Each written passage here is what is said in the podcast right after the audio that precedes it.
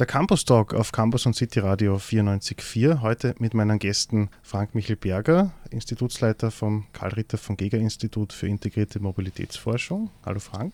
Hallo, danke fürs Zuhören. Und Adrian Wagner, Junior Researcher am Institut, also Karl Ritter vom Geger Institut für integrierte Mobilitätsforschung und Dissertant. Hallo, danke für die Einladung. Schön, dass ihr da seid. Unser Thema heute Digitalisierung in der Mobilität, Digitalisierung in der Bahntechnologie. Gleich mal vorab, dass es doch einige Projekte auch gibt, über die wir auch schon im Rahmen des Campus Talks gesprochen haben, Frank, aber die äh, mit Digitalisierung zu tun haben. Digitalisierung in der Mobilität, was darf man sich darunter vorstellen? Ja, wie in allen Lebensbereichen setzt sich die Digitalisierung durch und das trifft natürlich auch die Mobilität und wie überall soll sie natürlich zur Verbesserung beitragen. Digitalisierung hängt ja stark mit Information zusammen und Information ist im Bereich Mobilität oder gerade speziell bei der Bahn eigentlich essentiell. Und wenn man sich geschichtlich zurückblickt, war gerade die Bahn eigentlich auch wenn man es jetzt nicht so denkt, aber war eigentlich immer ein Fokus oder ein Vorreiter von neuen Technologien und vor allem Informationstechnologien. Also Bahnfahren wäre gar nicht möglich ohne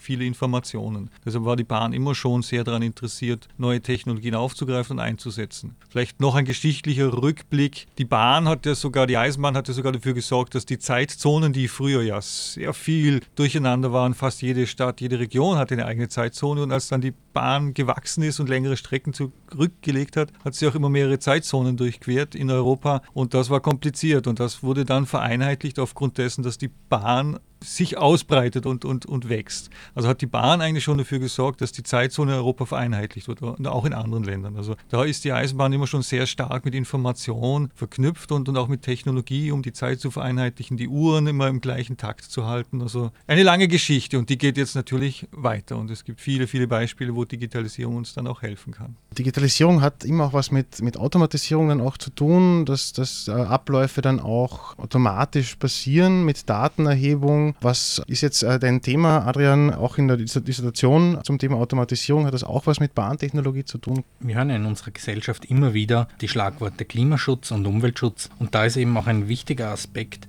den Güterverkehr auf die Schiene zu bringen.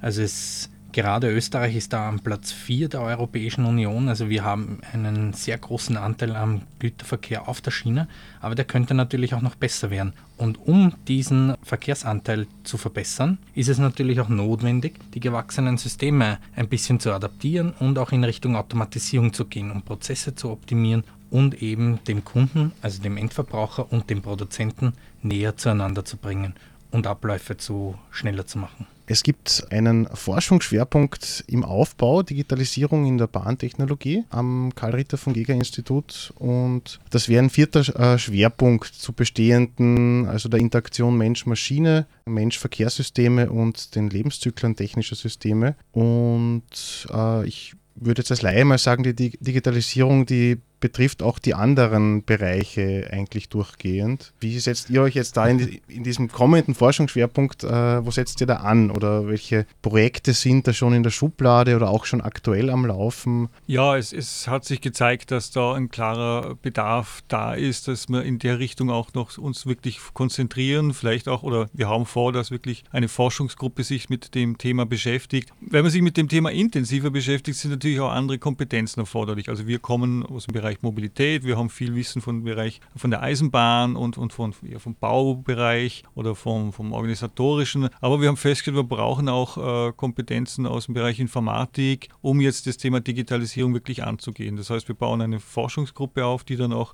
Informatiker, Medientechniker beinhalten, die dann mit uns zusammenarbeiten und dann gemeinsam Verkehrs- oder Mobilitätsprojekte bearbeiten mit einem Schwerpunkt in Digitalisierung und, und Informationstechnik und, und Automatisierung. Das Ganze wird dankenswerterweise unterstützt vom Land Niederösterreich. Also wir werden dort ein kleines Projekt, das gefördert wird vom Land Niederösterreich zum Aufbau wirklich dieser Forschungsgruppe. Und erste Themen, die sich da so gefunden haben, ist eine, eine kleine App, die entwickelt wird für, für eine Brückeninspektion. Das ist ein Thema, das wir schon länger in den Köpfen haben. Das kam aus dem Schwerpunkt der Lebenszykluskosten, also wo es darum geht, wie kann man die Lebenszykluskosten einer Brücke zum Beispiel äh, verbessern. Und dort ist auch immer das Thema bei den Kosten, die, die, die Brückeninspektion, die regelmäßig durchgeführt wird, kostet ja auch was. Und die zu äh, effizienter und billiger zu machen, würde sich eine App anbieten, mit der man das digitalisiert. Also bisher geht man hin mit einem zwar digitalen Fotoapparat, aber man macht das Foto, fotografiert die Brücke und äh, bewertet es dann quasi äh, nebenher ein Word-Dokument und geht dann ins Büro, fügt dann die Fotos ins Word-Dokument ein und macht dann einen Bericht, schickt den dann irgendwo hin. Und diesen ganzen Prozess wollen wir quasi vereinheitlichen auf einer App, indem man mit einem Tablet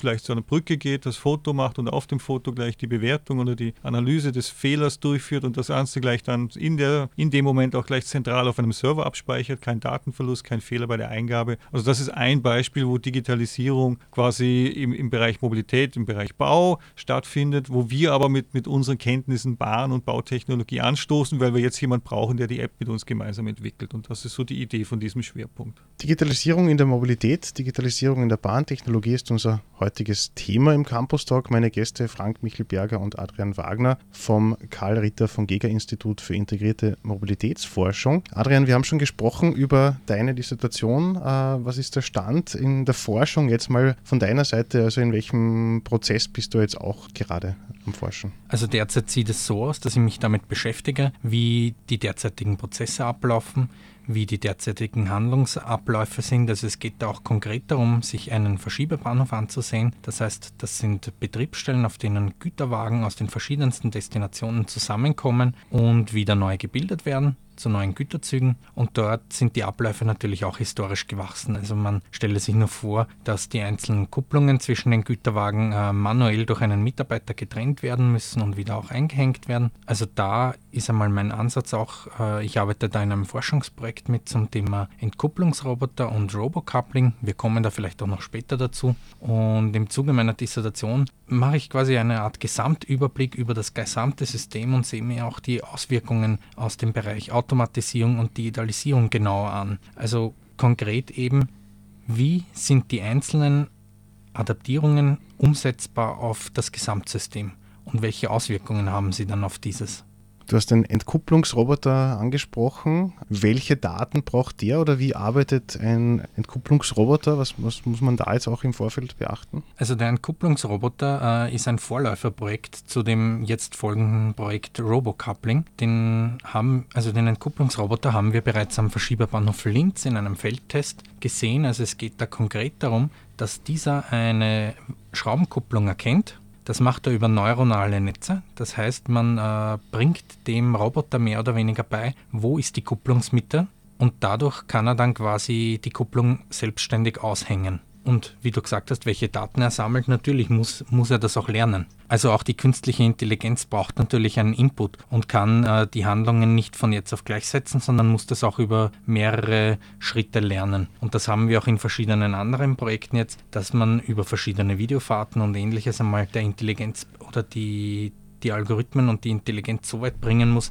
dass sie selbstständig Handlungen setzen können beim Thema Digitalisierung in der Mobilität, das erste, was mir eingefallen ist, ist das selbstfahrende Auto, das Daten erhebt, Daten weiter äh, schickt auch. Digitalisierung in der Mobilität umfasst auch noch viel mehr. Wir haben schon äh, auch gesprochen über Bahntechnologie, über Brücken und Informationen, an Entkupplungsroboter. Was, was gibt es sonst noch jetzt allgemein an, an digitalen, digitalem Fortschritt auch in der Mobilität, dass man äh, auch dann im Rahmen eurer Forschungsarbeit auch näher beleuchtet? Und das Wichtigste ist natürlich für uns alle, die wir alle immer mobil sind und, und immer mehr mobil werden und auch wollen, das, was der Fahrgast braucht und was dem Fahrgast das Reisen vereinfacht. Das ist zuerst mal Information. Information vor der Reise, für die Reise und aber auch während der Reise. Und das Echtzeitinformation, das ist ja immer das, woran es oft noch scheitert, wenn ich in der Bahn oder woanders unterwegs bin. Es gibt Abweichungen, Zugverspätungen. Dann muss der Fahrgast perfekt informiert sein, wann geht es weiter, was ist das Problem, muss ich umsteigen, erwische ich den Anschlusszug, wie komme ich vielleicht wenn ein Zug ausfällt, anders irgendwie zu meinem Ziel. Also diese ganze Information entlang der Reisekette, wie wir das immer so schön nennen, die muss durchgängig sein, die muss aktuell sein und das muss alles dann auf unsere Devices, also das, was wir als Smartphone immer so mit uns rumtragen, dort äh, so in einer Art und Weise präsentiert werden, dass es einfach zu verstehen ist und einfach zu bedienen ist. Also da gibt es schon einige Ansätze, aber es gibt noch genug Probleme zu lösen. Wir Oft endet es bei einem Verkehrsträger, da kommuniziert die Bahn nicht mit der Straße oder die U-Bahn weiß nicht, was die, die Schnellbahn macht. Also dort gibt es noch verschiedene Grenzen, die man einfach noch verbinden muss vom Ticketkauf will ich jetzt noch nicht mal anfangen. Also da wäre die Vision eines einheitlichen Tickets beziehungsweise eines digitalen Tickets, egal wo ich fahre. Ich bekomme dann nachher die Abrechnung oder vorher, aber ich muss nicht für jedes Verkehrssystem oder für jedes Verkehrsmittel ein eigenes Ticket kaufen. Es geht zwar schon vieles online, aber so diese Verknüpfung dieser ganzen Verkehrsanbieter, dass es für den Fahrgast wirklich viel einfacher wird, dass er nicht viel nachdenken muss, dass er die Tarife einfacher versteht, beziehungsweise man den Best Price bekommt und ohne Ticketkauf oder ohne äh, äh, Abstempeln oder was weiß ich, was ja so viele Dinge, die alle notwendig sind, die es manchmal auch verkomplizieren und manchmal auch dazu führen, dass jemand gar nicht mit dem öffentlichen Verkehr fahren will, weil er denkt, das ist alles so kompliziert. Also da bietet die Digitalisierung viele, viele Möglichkeiten, das viel einfacher, vielleicht auch günstiger zu machen für den Fahrgast. Und jetzt allgemein, wenn wir über das Thema Digitalisierung in der Mobilität sprechen, ein Vergleich. Wo steht Österreich im Vergleich zu anderen europäischen Ländern? Was würdet ihr sagen als Experten? Kann man das irgendwo auch abschätzen? Also ich würde sagen, dass Österreich da eine sehr gute Vorreiterrolle eingenommen hat, zumal es ja verschiedene Aspekte gibt, wie den neuen Online-Ticket-Shop, der seine Vorteile für den Kunden bringt, da einfach über eine App verschiedene Verkehrsträger schon mitunter, nicht alle, aber mitunter schon einige mitbuchen kann. Wünschenswert wäre natürlich, wenn solche Systeme über ganz Europa flächendeckend eingesetzt werden könnten. Und Anderswo, zum Beispiel bei der Deutschen Bahn, geht man jetzt auch schon einen Schritt weiter und man nutzt eine Art digitalen Check-in, das heißt, der Kunde gibt dann auch an, ich habe meinen Sitzplatz erreicht und es wird dann nicht einmal mehr das Ticket von einem äh, Fahrkartenkontrolleur oder einem Zugbegleiter kontrolliert, sondern es wurde quasi alles schon digital abgearbeitet. Hat seine Vorteile, aber natürlich auch der menschliche Kontakt wird dann weniger. Digitalisierung in der Mobilität, das Thema autonomes Fahren haben wir auch schon ganz kurz angesprochen, habe ich angesprochen. Jetzt ist es vorwiegend um die Schiene gegangen. Auf der Straße, wie sieht das aus? Welche Probleme gibt es da jetzt vielleicht noch oder wie, wie, wie ist da der Stand der Forschung auch bei dem Thema autonomen Fahren?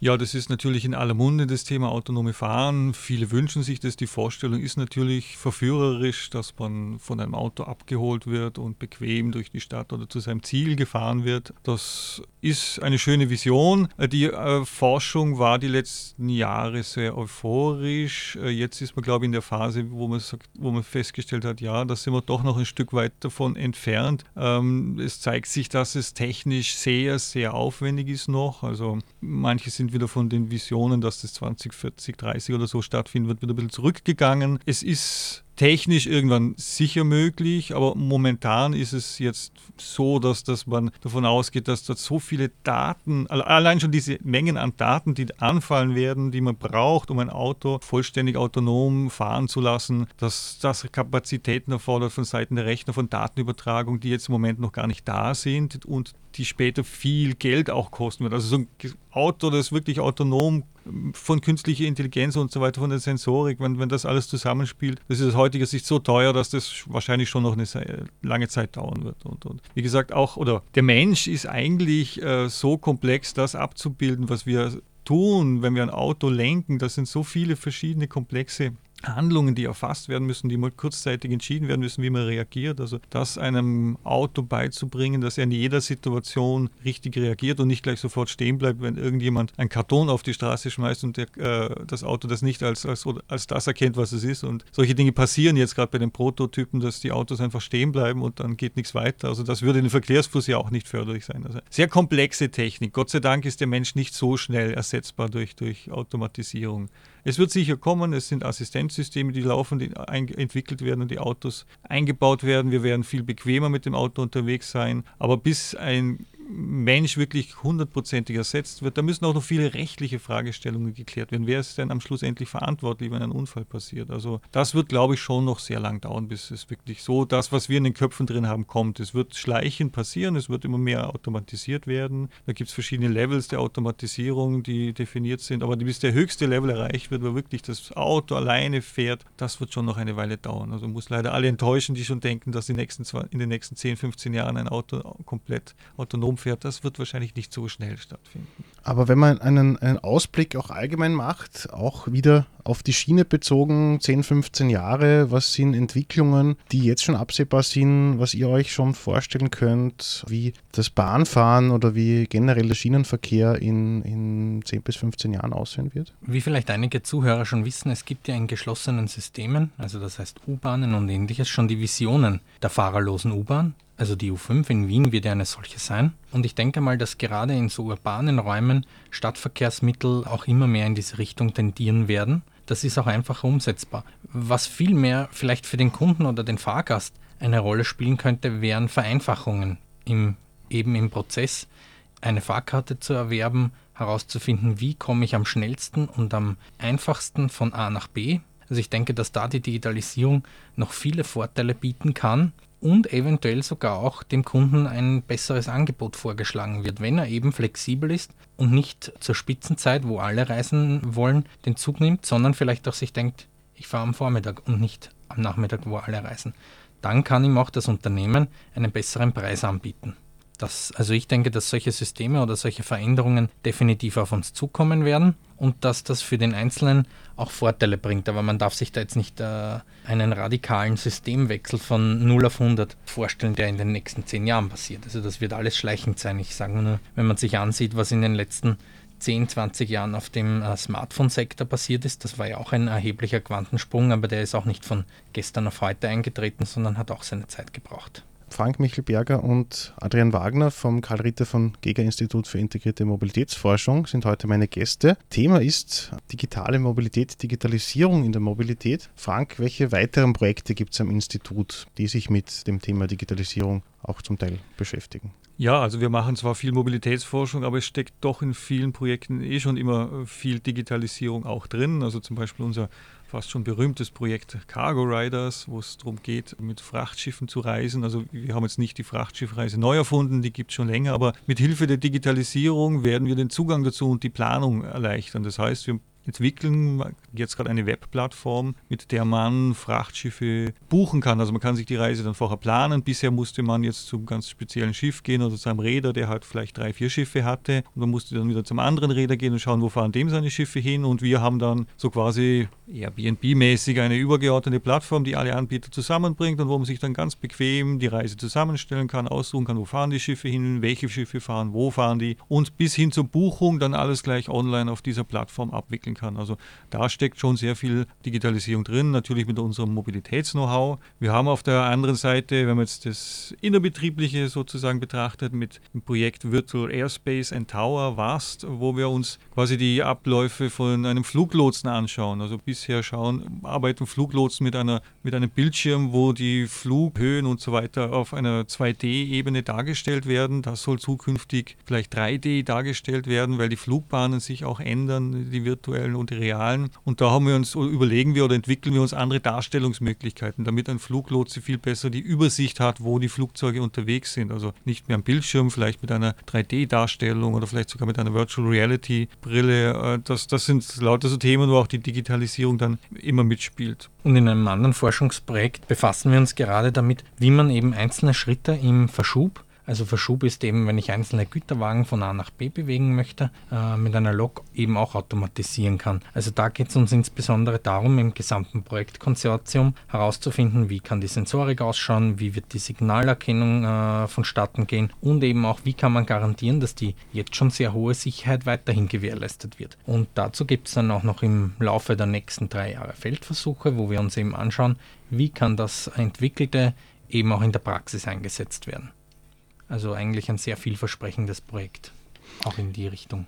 Mich würde auch noch interessieren, wie das Thema Digitalisierung in der Mobilität dann auch in die Lehre eingebaut wird, was da auch geplant ist, ob es da äh, auch schon Ansätze gibt, die ihr weiter verfolgen wollt? Ja, wir haben jetzt unseren, unser Curriculum, also unseren Lehrplan wieder überarbeitet, auch aufgrund dessen, dass jetzt vieles sich geändert hat in der Mobilität und wir haben das Thema Digitalisierung auch natürlich jetzt in, den, in die Studiengänge mit reingenommen, also auch aus unterschiedlichen Aspekten. Digitalisierung so quasi im, im Hintergrund für zum Beispiel Bahn für die Zugsteuerung, für die Zugleitung, dort Sicherungstechnik, dort passiert ja sehr viel, aber auch zum Beispiel eine eigene Lehrveranstaltung, Digitalisierung in den Schienenfahrzeugen und das dann wieder den Kunden, den Fahrgast betrifft, also was passiert in den Fahrzeugen dann in Richtung Digitalisierung, aber auch dann übergeordnet Digitalisierung allgemein im Mobilitätsbereich, da sind wir dann wieder äh, nicht nur bei der Bahn, sondern in der gesamten Mobilität, äh, wie muss das verknüpft werden, was sind dort äh, die, die Notwendigkeiten, wenn wir sagen, Seamless Traveling ist immer so dieses Schlagwort. Als Fahrgast ist mir das eigentlich, soll mir das egal sein, mit was ich unterwegs bin. Hauptsache ich habe mein Ticket, Hauptsache ich habe meine Informationen und weiß, wo und wann ich zu was umsteigen muss. Oder dass ich die letzte Meile oder den, den, die letzten paar Kilometer dann mit dem Auto oder mit dem Fahrrad und das habe ich vorher schon gebucht, ich weiß, wo es steht, ich weiß, wie ich wieder zurückkomme, dass diese ganze, gesamte Reisekette auch digitalisiert wird. Also so sind die verschiedenen Ebenen der Digitalisierung in den verschiedenen Bereichen jetzt auch in der Lehre dann abgedeckt, mit manchmal sogar wirklich eigenen Lehrveranstaltungen zu diesen Themen dann. Es ist einfach das Um und Auf, wir sind mittendrin und die Studenten sollen das auch lernen und brauchen das später auch. Das brauchen sie jetzt schon in ihrem Job. Also das ist deshalb auch der Grund, warum wir jetzt eine große Änderung im Lehrplan hatten. Adrian Wagner, Frank Michelberger, vielen Dank für den Besuch im Studio und das Gespräch. Alles Gute weiterhin. Danke für die Einladung. Vielen Dank.